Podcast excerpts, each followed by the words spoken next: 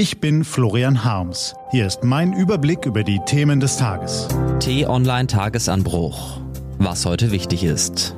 Montag, 15. Februar 2021. Merkel macht den gleichen Fehler. Heute von Johannes Bebermeier, gelesen von Nico van Kapelle.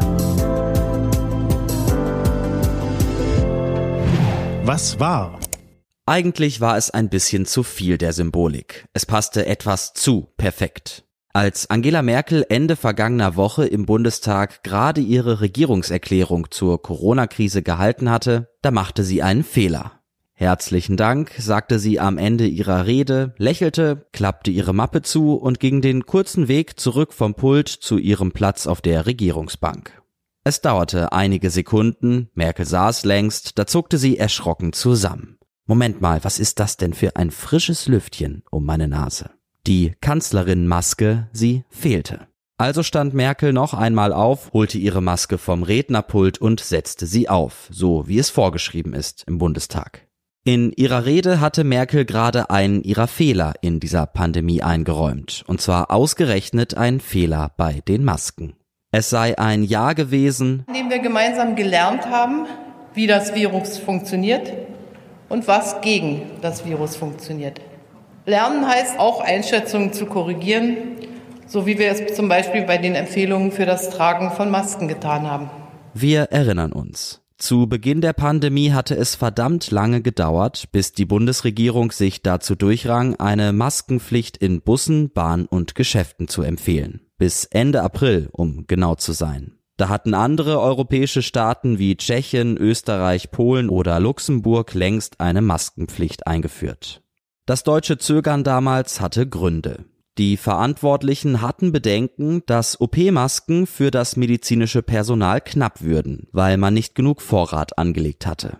Bei den sogenannten Alltagsmasken aus Stoff, der zweitbesten Lösung, gab es die Sorge, dass sie gegen das Virus nicht gut genug schützen und sich die Menschen deshalb in falscher Sicherheit wiegen könnten, sich plötzlich mit Maske unbesiegbar fühlen und deshalb beim Abstand nachlässig werden könnten. Nichts davon war berechtigt, Stoffmasken sind natürlich besser als keine Masken und die Menschen sind vorsichtig geblieben. Sie sind eben klüger, als es ihnen die Politik manchmal zugesteht.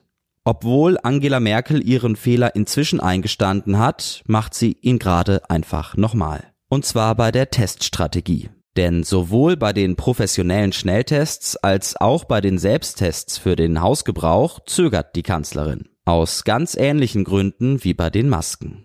Die Selbsttests sind in Deutschland, anders als in vielen anderen Ländern, noch gar nicht zugelassen, weil man sich entschieden habe, sagte Merkel im ZDF, erst selbst zu prüfen, wie wirksam sie seien. Die Schnelltests, die nur durch Fachpersonal vorgenommen werden dürfen, setzt Deutschland bislang nur sehr vereinzelt ein, etwa in Krankenhäusern, Pflegeheimen und manchenorts in Schulen.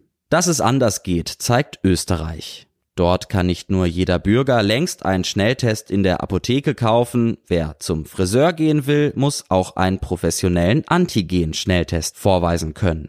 Dazu gibt es in Österreich diverse Teststraßen, wo die Proben kostenlos entnommen werden. Wer positiv getestet wird, muss sich isolieren. Wer ein negatives Ergebnis bekommt, darf sich die Corona-Matte stutzen lassen. Klar, die Schnelltests sind nicht so genau wie PCR-Tests, aber mit negativem Schnelltest zum Friseur zu gehen, ist allemal sicherer als ganz ohne Test, wie es bald in Deutschland möglich ist. Angela Merkel will vermeiden, dass ein nicht ganz so sicherer Test dazu führt, dass sich Menschen in falscher Sicherheit wiegen und wiederholt dabei eben denselben Fehler wie bei den Masken. Denn zusätzliche Tests hießen ja überhaupt nicht, dass andere Maßnahmen sofort aufgehoben würden. Dass die Menschen das verstehen und vorsichtig bleiben können, zeigt das Maskenbeispiel.